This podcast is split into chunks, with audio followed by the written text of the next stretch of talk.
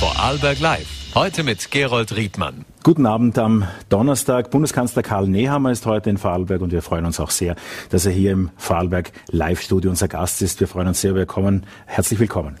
Guten Abend. Herr Bundeskanzler, ist Wladimir Putin ein Kriegsverbrecher? Er ist auf jeden Fall, ja, er ist auf jeden Fall jemand, der das Völkerrecht gebrochen hat. Und wir erleben gerade den Krieg in der Ukraine in einer dramatischen Zuspitzung. Die Menschen leiden von Tag zu Tag mehr und das Wichtigste ist, dass dieser Krieg auch wieder aufhört. Sie waren jetzt fast vor einem Jahr äh, in, äh, vor Ort selber, haben sich ein äh, Bild der Krise in Kiew selbst gemacht und sind dann einige Tage später auch nach Moskau gereist. Planen Sie erneute Besuche in der Region? Also es gibt viele Gedanken dazu, nicht nur bei mir, sondern auch bei anderen Staaten. Es gibt verschiedene, verschiedenste Projekte der Friedeninitiativen. Es gibt den UN-Generalsekretär, der hier eine ganz wesentliche Arbeit leistet, um einerseits weiter dafür zu sorgen, dass die grünen Korridore jetzt auch wieder offen bleiben. Das sind die, ähm, die das Korn, die Ölsaaten rausbringen aus der Ukraine. Das betrifft vor allem den Hafen von Odessa. Es geht um den Kriegsgefangenenaustausch. Da ist das internationale Rote Kreuz sehr engagiert.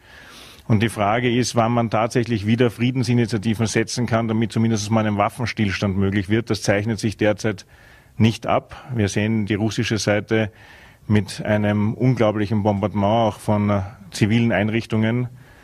Das ist tatsächlich völlig inakzeptabel. Und solange das auch so passiert, ist es halt schwierig, jemanden die Hand zu reichen zu Friedensgesprächen, wenn der die Hände voller Waffen hat. Das passiert derzeit gerade. Österreich steht aber auf der Seite des Friedens. Das heißt, wir sind auf der einen Seite vollumfänglich solidarisch mit der Ukraine, unterstützen die Menschen bei humanitärer Hilfe, das Land selbst, äh, wo immer es geht, außer bei militärischen Ausrüstungsgegenständen. Ähm, aber gleichzeitig sind wir auch die, die immer dazu bereit sind, wenn es eine Chance gibt, einen Friedensfenster oder ein Friedensfenster zu öffnen und zu nutzen, dann werden wir auch das tun.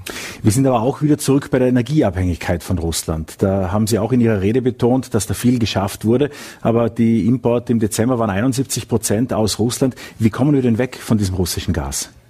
Das ist tatsächlich eine sehr schwierige Aufgabenstellung. Das, was positiv ist, dass wir es letztes Jahr gut gelöst haben, als die russische Seite begonnen hat, die Gaslieferungen dramatisch zu reduzieren, monateweise bis nur mehr auf 30 Prozent des Zugesagten. Und trotzdem ist es gelungen, die Speicher vollzukriegen, nur damit sie einen Anhalt haben. Letztes Jahr um die gleiche Zeit war der Speicher ungefähr bei 18 Prozent Füllstand. Wir haben jetzt 68 Prozent. Das heißt, das ist der richtige Weg oder knapp 68 Prozent. Das ist der richtige Weg in die richtige Richtung. Ähm, und man sieht, dass wir besser vorbereitet in den Winter hineingehen werden, in den nächsten. Kann man von diesen schon Entwarnung geben, was die Energieknappheit betrifft? Die gebe ich erst, wenn unsere Speicher wieder voll sind. Ja. Aber es ist der Weg dorthin ein leichterer als letztes Jahr. Wie, wie ist die Situation in Österreich? Wir haben über Jahrzehnte aufgebaut, über das Pipeline-Gas sozusagen den Energiebedarf in Österreich zu decken maßgeblich. Deshalb die sogenannte Abhängigkeit von russischem Gas. Das liegt einfach daran, dass Russland ein ausgebautes Pipeline-System immer zur Verfügung gestellt hat. Weiterer Folge damals auch dann noch Nord Stream 1 und Nord Stream 2, die dann jetzt durch Explosionen außer Betrieb gesetzt worden sind. Und dieses Pipeline-Gas ist im Vergleich zu Flüssiggas immer billiger gewesen. Daher hat sich diese Abhängigkeit entwickelt. Es gibt andere Länder, die haben andere äh, Pipeline-Versorger. In dem Fall für Österreich ist es hauptsächlich russisches Gas. Und jetzt müssen wir uns genau ansehen, was das bedeutet. Die OMV ist hier ein wichtiger Ansprechpartner. Die OMV versorgt aber 45 Prozent mit Gas nur in Österreich und 55 Prozent sind andere Gasversorger, damit Energielieferanten. Und jetzt ist das erste Ziel, die E-Control ist damit beauftragt, einmal aufzulisten, was passiert mit den 55 Prozent, die nicht die OMV versorgt. Mhm. Woher kommt dieses Gas denn?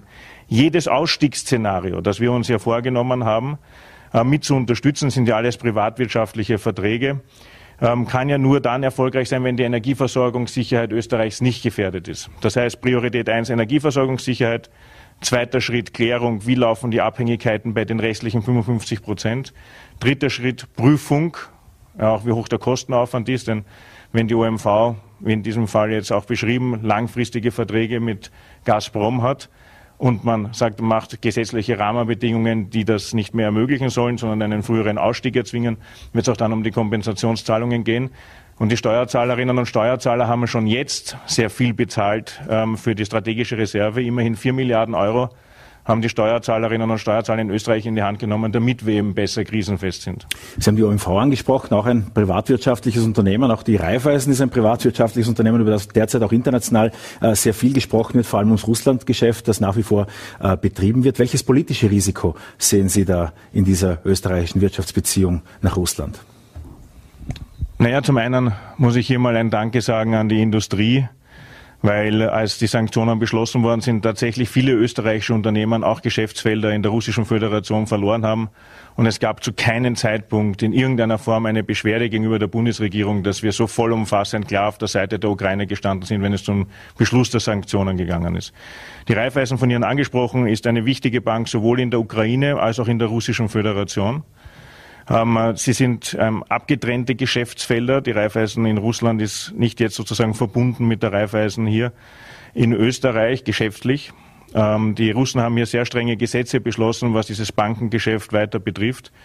Und ähm, das, was man auch dazu sagen muss, weil das wird in Österreich ein wenig eindimensional dargestellt, es sind ganz viele amerikanische und europäische Firmen nach wie vor in der Russischen Föderation tätig, auch Banken. Das heißt, die haben alle mit den gleichen Problemen und Herausforderungen zu kämpfen und genau nach diesen Vorgehensweisen, wie die Probleme lösen, werden wir uns auch in Österreich, sollten wir gesetzlich etwas tun müssen, orientieren. In Österreich waren die letzten Tage Ihre Rede, war ein großes Thema. Ähm, da gab es Reaktionen darauf, unter anderem eine weniger freundliche, wenig überraschend von Herbert Kickl, äh, den Sie kürzlich als FPÖ-Führer ja auch bezeichnet hatten in einem Interview. Ähm, es sei eine planlose, visionsbefreite, vorösterliche Wald- und Wiesenrede gewesen. Jetzt sieht man in den letzten Tagen, meint man äh, doch Avancen der ÖVP in Richtung der FPÖ zu sehen. Würde es mit einem Kickl überhaupt aus Ihrer Warte herausgehen? Ganz offen gesagt, wir haben jetzt in der Bundesregierung gerade mehrere Herausforderungen, die Krise zu managen, äh, wichtige Projekte weiter voranzutreiben. Sie wissen, wir haben die ökosoziale Steuerreform beschlossen, die Abschaffung der kalten Progression vorangetrieben, den Transformationsfonds beschlossen mit fünf Milliarden Euro, um die Unternehmen zukunfts- und klimafitter zu machen. Ähm, das heißt, wir haben in der Bundesregierung so viel zu tun noch, dass wir uns mit Wahlen derzeit gar nicht auseinandersetzen. Die finden 2024 sozusagen im letzten Drittel von 2024 statt. Und all das, was jetzt sozusagen am politischen Geplänkel auch da ist, auch von Seiten der Opposition, berührt uns ein Stück weit weniger, weil wir halt einfach arbeiten müssen für die Menschen. Es ist in der ganzen Krisenbewältigung auch immer schwierig für die Bürgerinnen und Bürger, die Prioritäten zu sehen, die wichtigen Themen von den unwichtigen zu unterscheiden. Es bleibt noch etwas mehr als ein, eineinhalb Jahre Zeit, äh, etwas mehr als ein Jahr Zeit für diese Regierung. Was wäre ein großes Thema, das Sie in dieser Zeit noch umgesetzt haben wollen? Das, was ich gerade vorhin erwähnt habe, die Transformation. Unser Ziel ist es ja tatsächlich unabhängiger zu werden von fossiler Energie. Das geht aber nicht von heute auf morgen. Deswegen auch mein Vorstoß in die Richtung, die europäischen Nationen jetzt dabei zu unterstützen, die den grünen Verbrennungsmotor weiter fokussieren. Was ist der grüne Verbrennungsmotor? Das heißt, dass Verbrennungsmotoren mit E-Fuels betrieben werden können.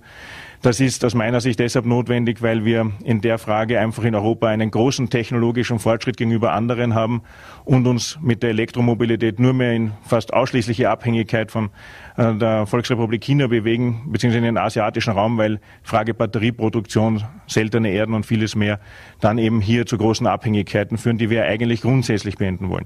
Und der Transformationsfonds, den ich vorher angesprochen habe, mit fünf Milliarden Euro, gibt jetzt die Chance, die Unternehmen auch da auf diesem Weg zu begleiten. Und da gibt es jetzt viele Projekte, die wir noch gemeinsam durchführen müssen, von politischer Seite her, wo man eben sagt, welche Richtlinien braucht es.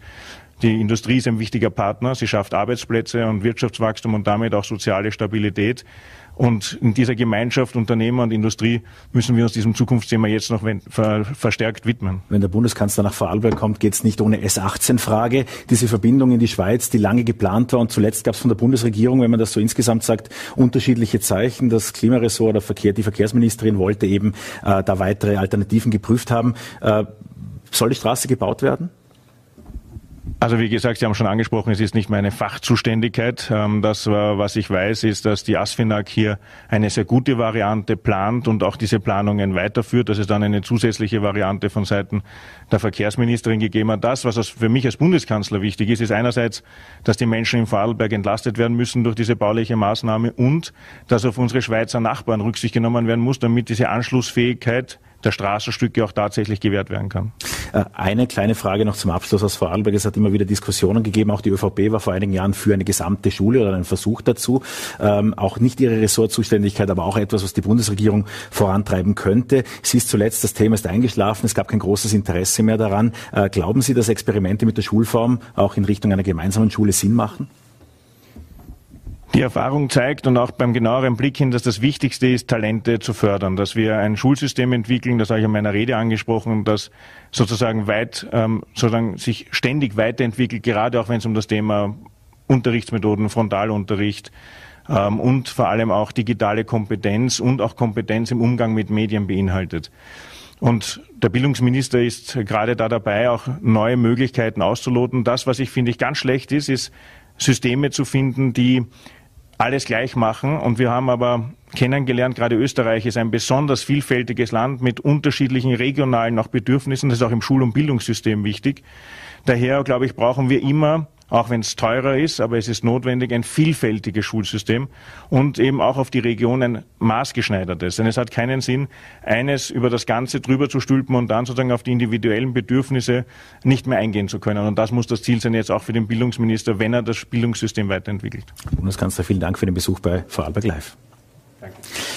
Ja, und auch im Sportlichen haben wir heute einiges für Sie zu bieten. Es geht um den Tabellenführer in der VNRT Elite Liga. Schwarz-Weiß Bregenz Trainer Andi Heraf ist im Gespräch bei uns mit dem Leiter der VN Sportredaktion Christian Adam. Ja, Fußball ist heute unser Thema. Fußball nicht bei den Profis, Fußball im Amateurbereich. Die VNRT Elite Liga startet am Freitag wieder in das Frühjahr mit dem Spiel der Alltag Juniors gegen den VfB Hohenems. Ich aber darf heute den Trainer, den neuen Trainer von Schwarz-Weiß Bregenz, Andreas Heraf, bei uns begrüßen. Hallo. Hallo. Danke fürs Kommen, Andreas Heraf. Trainer von Schwarz-Weiß Bregenz seit dem Winter sozusagen beim, den Titel oder den, den Tabellenführer übernommen, den großen Favoriten auf den Titel, den möglichen Aufsteiger in die zweite Liga. Wie waren die ersten Wochen in Bregenz? Wie lief die Vorbereitung? Also danke für die Einladung. Ich bin gerne gekommen. Ähm, ja, die ersten Wochen waren natürlich spannend. Neue Mannschaft zu übernehmen, sind viele neue Gesichter. Man muss äh, alles neu kennenlernen. Aber man hat es mir sehr, sehr einfach gemacht, äh, sowohl von der Mannschaftsseite als auch von den Verantwortlichen. Ich habe von, Anfang an ein gutes Gefühl gehabt, dass man äh, dieses große Ziel, das wir ja wirklich äh, unumstritten haben, den Aufstieg in die zweite Liga, dass wir den gemeinsam verfolgen wollen. Ähm, Titelfavorit, äh, ja, das möchte ich ein bisschen noch wegschieben, weil es natürlich ähm, nicht so einfach ist, äh, so mir nichts, dir nichts in die, in die Bundesliga aufzusteigen. Aber zuerst mal hier in der Elite-Liga natürlich der Titelfavorit und äh, dem wollen wir natürlich auch gerecht werden. Aber der nächste Schritt dann im Playoff, der folgt dann danach. Jetzt ist ja nicht nur für Sie, sondern für viele, viele Trainer der Winter neu gewesen, die lange Vorbereitungszeit, die lange Pause. Ähm, an welchen Schwerpunkten hat man denn gearbeitet in Bregenz jetzt im Winter? Ja, es war in der Tat eine extrem lange Vorbereitung ähm, äh, mit zehn Wochen und bis zu den Playoffs sogar 13 Wochen. Also so eine lange Vorbereitung äh, hatte ich noch nie. Äh, ist im Winter natürlich auch ein bisschen schwierig, was die Platzverhältnisse betrifft. Und da muss man sich dann auch immer nach der Decke strecken und äh, schauen, dass man äh, gute Möglichkeiten vorfindet. Äh, wir hatten mit den Kunstrasenplätzen in Neuamerika gute Vorbereitungsmöglichkeiten, was das betrifft. Und die Inhalte natürlich, ähm, man versucht seine Spielphilosophie langsam zu implementieren. Aber in erster Linie ging es einmal darum, äh, und von der Fitness zu arbeiten, um ganz einfach für dieses Frühjahr gerüstet zu sein. Und jetzt, ich meine, kurz vor Meisterschaftsbeginn, wenn man einen Trainer fragt, waren Sie zufrieden mit der Vorbereitung? Oft einmal kommt das Ja, aber mit welchem Gefühl gehen Sie jetzt hinein? Die, Sie haben die Mannschaft in den vergangenen Wochen kennengelernt, die Spieler kennengelernt, ein neues Umfeld kennengelernt. Wie ist das Gefühl des Trainers so ganz persönlich jetzt vor dem Start in das Frühjahr? Also die erste Frage beantworte ich auch mit Ja. War wirklich zufrieden mit der Vorbereitung, weil es mir in erster Linie darum geht, äh, äh, verletzungsfrei durch eine Vorbereitung zu kommen. Wir hatten mit, äh, einem, mit einer Knieverletzung ein bisschen Unglück gleich in der ersten Woche, aber danach äh, sind wir wirklich alle fit geblieben. Das heißt, ich kann aus dem Vollen schöpfen. Alle Spieler sind äh, fit und das ist schon für einen Trainer eine, eine gute Sache, wenn man eine gesamte Vorbereitung, in der wir wirklich viel gearbeitet haben, verletzungsfrei überstanden hat. Und von der Gefühlslage her natürlich äh, äh, freue ich mich, dass es endlich losgeht, weil es war lange Zeit, lange Vorbereitung. Ähm, aber ich sehe es noch bisschen äh, geteilt natürlich, weil wir jetzt zuerst noch die, die letzten drei Spiele in der Elite-Liga haben und erst dann äh, in, der, in das Playoff einsteigen, wo es dann wirklich um die Wurst geht. Sie haben es gesagt, es geht dann um die Wurst. Ähm, es ging wahrscheinlich auch darum, die Gegner kennenzulernen. Noch drei Spiele in der Elite-Liga bei denen der Tabellenplatz nicht mehr verrückt werden kann. Also das heißt, der Aufstieg in das Playoff ist garantiert. Aber dann im Frühling oder besser gesagt in der Regionalliga West weiß man noch nicht, welche Mannschaften wirklich auf Schwarz-Weiß warten werden. Wie informiert man sich da als Trainer oder hm, welche Informationen haben Sie sich bereits eingeholt? Also wer mich kennt, der weiß, dass ich auf solche Dinge jetzt ganz, ganz großen Wert lege.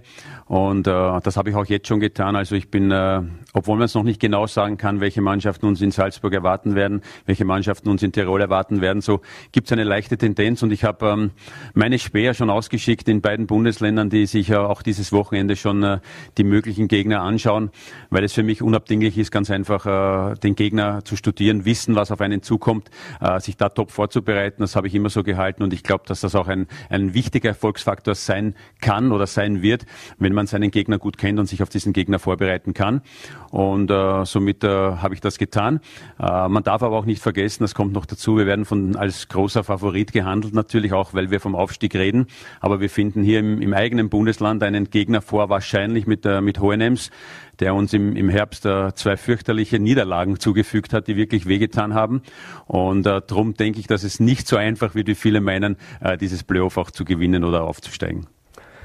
Jetzt, wenn man ein bisschen den Andreas Heraf persönlich vorstellen möchte, viele Vorarlberger kennen ihn bereits, auch wenn es jetzt schon 20 Jahre her ist. Äh, 20 Jahre, als er als junger Trainer von damals von der SK Rapid zu Austria Lustenau gewechselt ist Hubert Nagel als Präsident hat ihn damals geholt. Haben Sie schon telefoniert mit dem Hubert nach der Rückkehr ins, nach Vorarlberg? Ja, wir telefonieren äh, des Öfteren. Ich habe ihn auch schon besucht. Also wir haben, ihn, wir haben uns schon persönlich getroffen. Äh, ich war bei ihm, bei ihm in der Firma mit auch ein paar Freunden von, von der damaligen Zeit noch aus dem Vorstand. Also ja, wir haben über die ganzen 20 Jahre eigentlich Kontakt gehalten. Ich habe mich extrem wohl gefühlt in Vorarlberg. Ich hatte äh, eine tolle Zeit in Lustenau und ich hoffe natürlich, dass es äh, ähnlich in Bregenz sein wird. Mit Lustenau sind Sie ja wie viele andere Trainer an diesem Aufstieg, an diesem erhofften Aufstieg gescheitert. Ähm, welche Erinnerungen haben Sie dennoch äh, an die Austria und an wie die Austria heute performt, wenn man so diese, dieses Zeitfenster betrachtet? 20 Jahre sind eine lange Zeit. Äh, überrascht, wie die Austria heute in der Bundesliga dasteht? Ein bisschen überrascht, wie sie sich in dieser Saison schlagen. Also das ist wirklich fantastisch, äh, die Leistungen, die sie bringen. Sie waren ja sogar knapp dran, vielleicht sogar an die oberen sechs anzuklopfen. Also äh, da muss man ganz einfach äh, wirklich den Hut ziehen vor dieser Saison. Und der Aufstieg natürlich, äh, ja, ich habe genauso lange mitgefiebert eigentlich aus der Ferne, wie viele in Vorarlberg auch oder viele Lustenauer, die diesen Aufstieg herbeigesehnt haben. Äh, ja, ich war auch einer von vielen Trainern, die es probiert hat. Ich bin wirklich sehr, sehr knapp gescheitert. Wir waren damals auch lange Zeit äh, Tabellenführer und es hat am Ende nicht gereicht, aber ich habe mich extrem gefreut, als es dann soweit war. Eines wollen wir vielleicht erklären. Nach 20 Jahren kann man mal fragen. Es hat so das Gerücht gegeben, Andreas Seraf hat in der ersten Zeit, als er in Lustenau das Traineramt übernommen hat, in der Kabine geschlafen. Wie viel Wahrheit steckt in diesem Gerücht? In diesem Gerücht steckt 100 Prozent Wahrheit. Also ich habe tatsächlich äh, die ersten Wochen damals ähm, in der Kabine geschlafen. Es war der Jahrhundertsommer 2003, das heißt von den Temperaturen her auch kein Problem. Ich war immer vor Ort, habe sehr, sehr, sehr lange gearbeitet, auch was Analysen betroffen hat. Somit äh, war es eigentlich nicht notwendig, irgendwo unterzukommen. Somit habe ich die ersten Wochen wirklich äh, im Stadion gewohnt, habe in meinem Büro geschlafen, äh, habe äh, viele Duschen zur Verfügung gehabt in der, in der Spielerkabine. Ich hatte den größten Garten von allen äh, Menschen in Vorarlberg, wahrscheinlich mit dem, mit dem Stadion. Und somit äh, ja, erinnere ich mich sehr, sehr spannend an diese Zeit zurück. Und ähm, habe dann, als meine Familie nachgekommen ist, natürlich äh, eine Wohnung bezogen. Nach dem Engagement bei der Austria gab es ja sehr, sehr viele äh, Engagements für den Andreas Heraf, der lange Zeit äh, im ÖFB tätig war, im Nachwuchs. Ist das eine Zeit, wo Sie sagen, äh, es hätte mehr werden können oder warum haben Sie den ÖFB verlassen?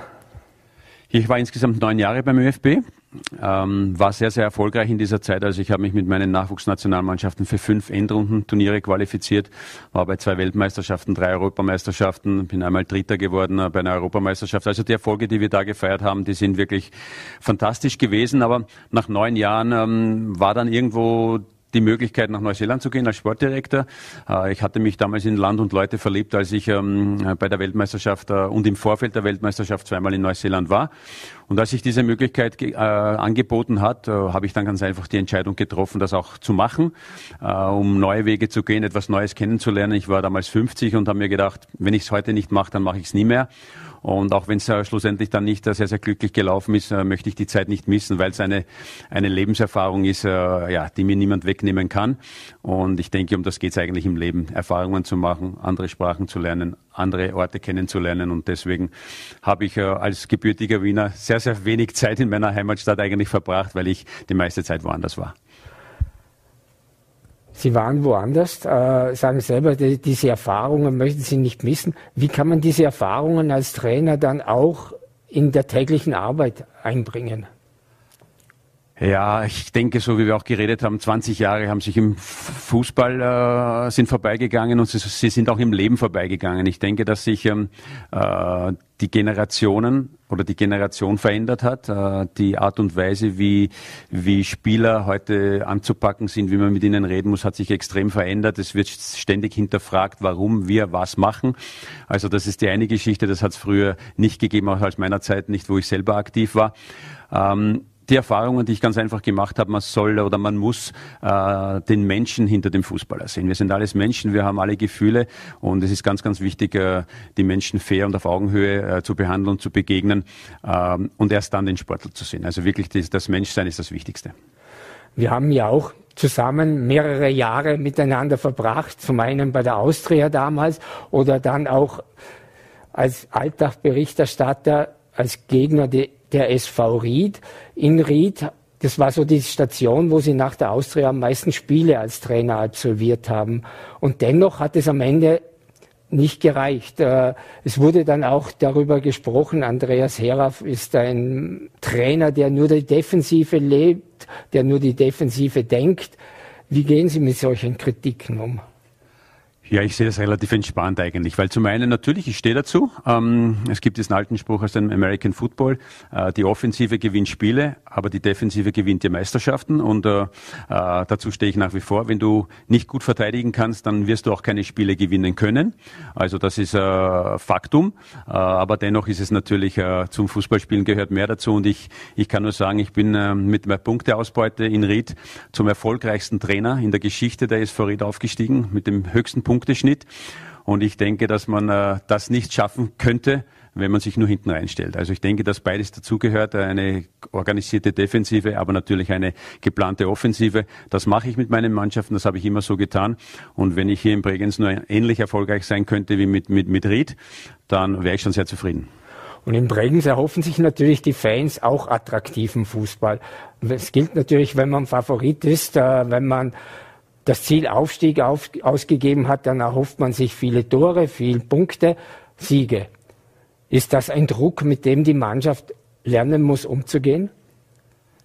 Ich denke, der Druck, äh, den die Mannschaft aushalten muss, ist der, dass eigentlich äh, jeder im Umfeld äh, irgendwie schon davon ausgeht, dass wir eigentlich schon oben sind. Und das habe ich schon mehrmals betont und das ist, glaube ich, auch mein Hauptziel der Mannschaft klar zu machen, dass wir zehn extrem knappe, schwierige, beinharte Endspiele haben werden wo wir keines verschenken dürfen. Und äh, es wäre wirklich fatal, wenn wir in die ersten ein, zwei, drei Spiele dieser, dieses Playoffs reingehen mit dem Gedanken, wir sind schon durch, weil dann hätten wir drei Spiele verschenkt und bei zehn Spielen äh, kannst du dir das einfach nicht leisten. Und ich habe so das Gefühl ein bisschen, ich orte so ein bisschen diese nicht in der Mannschaft unbedingt, aber im gesamten Umfeld, auch in Bregenz, wenn man mit den Leuten redet, jeder geht davon aus, dass wir praktisch durch den Lizenzantrag schon praktisch durch sind. Ja, wir müssen noch zehn Spiele bestreiten. Wie ich gesagt habe, wir haben schwierige Gegner vor uns, äh, die zwar noch nicht ganz definiert sind, aber die gewisse Stärke haben werden und die, sage ich nochmal von Hohenems, wir haben zweimal gegen Hohenems verloren, Warum sollten wir so mir nix, dir nix äh, gegen Hohenems so einfach gewinnen? Wir müssen jedes Spiel mit 100 Prozent äh, anpacken. Dann besteht die Möglichkeit, dass wir es schaffen. Ist es dann auch ein Vorteil, dass der Trainer schon aus der Bundesliga diese, diesen Playoff-Modus kennt, wo es um, um Abstieg geht, wo es um jeden, nach einer Punktehalbierung ums Überleben geht sozusagen. Da in, jetzt in der Playoff in der Regionalliga West geht es um einen Aufstieg, aber er kennt dieses Gefühl, vor, der, vor einem Spiel liefern zu müssen. Ja, was den Trainer betrifft vielleicht, aber für die Jungs ist es äh, absolutes Neuland und äh, wir haben auch viele junge Spieler dabei. Das heißt, äh, da wird es wirklich darum gehen, die Jungs darauf einzustellen, dass es ähm, wirklich ähm, ich sage es immer, es wird eine komplett andere Meisterschaft sein wie in der Elite-Liga Vorarlberg. Es wird komplett anders sein, weil wir ganz einfach hier in Vorarlberg als der große Favorit gehandelt wurden. Wir haben es mit einem 10-Punkte-Vorsprung auch bewiesen. Aber auf der anderen Seite sage ich es auch immer wieder, wir haben trotz 10 Punkte Vorsprung zwei Spiele gegen Hohenems verloren. Und darum ist es für mich nicht so einfach, wie, wie viele meinen. Ähm, aber darum geht es ganz einfach, die Jungs darauf vorzubereiten, dass wir zehn Endspiele haben. Und wie geht man da im Training um? Hat der Trainer Andreas Seraf irgendetwas im Trainingsalltag verändert, speziell verändert? Na, ich denke nicht, dass ich, äh, also wir haben auf jeden Fall die Trainingshäufigkeit äh, extrem nach oben geschraubt. Also wir haben praktisch, äh, wir haben trainiert wie eine Profimannschaft. Wir haben äh, sechs äh, Tage die Woche äh, auf dem Fußballplatz verbracht. Das wird auch weiterhin so sein. Das heißt, der Verein wollte eigentlich den Schritt gehen in Richtung äh, Professionalisierung und äh, das verlangt ganz einfach diese Trainingshäufigkeit. Das war die erste Umstellung für die Spieler und natürlich hat jeder Trainer so seine eigenen Vorstellungen und äh, die habe auch ich. Ähm, man weiß, dass ich äh, großen Wert auf die Defensive lege. Man weiß, dass ich großen Wert auf Standardsituationen lege. Man weiß, dass ich großen Wert auf die Gegnerbeobachtung lege. Und das sind Dinge, die sich äh, vom Profifußball auf den Amateurfußball nicht verändert haben. Speziell am Samstag, wenn es zu Hause gegen den Dornbirn SV geht, was dürfen die Schwarz-Weiß-Fans erwarten? Ja, ich gehe davon aus, oder das ist das klare Ziel, äh, dass ich der Mannschaft auch, äh, auch vorgebe, wir wollen drei Punkte holen. Das ist der erste Schritt. Wir wollen, wenn es geht, kein Gegentor erhalten. Das sind auch so die Dinge, die mhm. ganz wichtig sind äh, in Richtung Playoff. Und wir wollen natürlich nach vorne spielen, wollen so viele Chancen wie möglich kreieren, wollen diese Chancen auch nutzen. Ähm, was natürlich dazu kommt, das habe ich auch jetzt in den Tagen schon gemerkt, seit wir auf dem Rasen sind, wir befinden uns nach wie vor im Winter. Das heißt, die Plätze sind auch in den oberen Ligen, wie man sieht, nicht äh, alle top. Das heißt, wir haben noch mit den Nachwehen des Winters zu kämpfen. Also das attraktive Tiki-Taka werden wir, denke ich, von beiden Mannschaften nicht sehen können. Aber trotzdem wollen wir geradlinig nach vorne spielen und so viele Chancen wie möglich kreieren. Das Stichwort Chance. Wir bringen es eine große Chance aufzusteigen, wieder in die Bundesliga, in die zweite Liga aufzusteigen. Sehen Sie es als Trainer auch eine Chance, wieder Anschluss zu haben oder wieder mehr ins Gespräch zu kommen? Ja, das ist als Chance ganz einfach. Ich äh, war meine letzte Station war ja in München in der dritten deutschen Liga. Ich denke, äh, wer die dritte Liga kennt, weiß, dass das äh, eine unfassbar gute Liga ist. Also das war schon eine, eine sehr, sehr spannende Geschichte und aufgrund der Insolvenz ist es leider nicht weitergegangen. Ich war dann ein paar Monate zu Hause und äh, als die Anfrage von Schwarz-Weiß Bregenz kam, habe ich mir so überlegt, äh, ob ich es machen soll. Aber das ganze Paket hat sich ganz einfach dann vernünftig angehört und spannend und ich wollte ganz einfach äh, wieder eine neue Herausforderung suchen. Das habe ich getan. Und was die Zukunft bringt, das weiß man nie. Also es entscheiden sich so viele Dinge in kurzer Zeit, mit denen man gar nicht rechnet. Also was die Zukunft bringt, weiß ich nicht. Ich möchte jetzt einmal äh, mit Schwarz-Weiß Bregenz aufsteigen und dann schauen wir weiter. Ja, spannend wird es auf alle Fälle, wenn am Freitagabend mit dem Spiel Alltag Juniors gegen VfB Heunems die vereinerte Elite-Liga beginnt. Sie können alle dabei sein, wenn Sie nicht auf dem Fußballplatz sind über Voll.at oder VN.at gibt es den Livestream zu allen Spielen. Andreas Heraff, herzlichen Dank für Ihr Kommen. Alles Gute für das Vorhaben und wir werden sehen, ob das Ziel Aufstieg Schwarz-Weiß Bregenz dann im Sommer verwirklicht werden kann. Danke. Vielen Dank. Das war Andi Heraff, der Trainer des Tabellenführers in der VN.at Elite Liga im Gespräch mit VN-Sportchef Christian Adam. Das Gespräch haben wir aus Termingründen kurz vor der Sendung aufgezeichnet. Ihnen wünschen wir alle jetzt hier einen wunderschönen Abend. Danke fürs Dabeisein. Vor allem live sind Sie morgen wieder.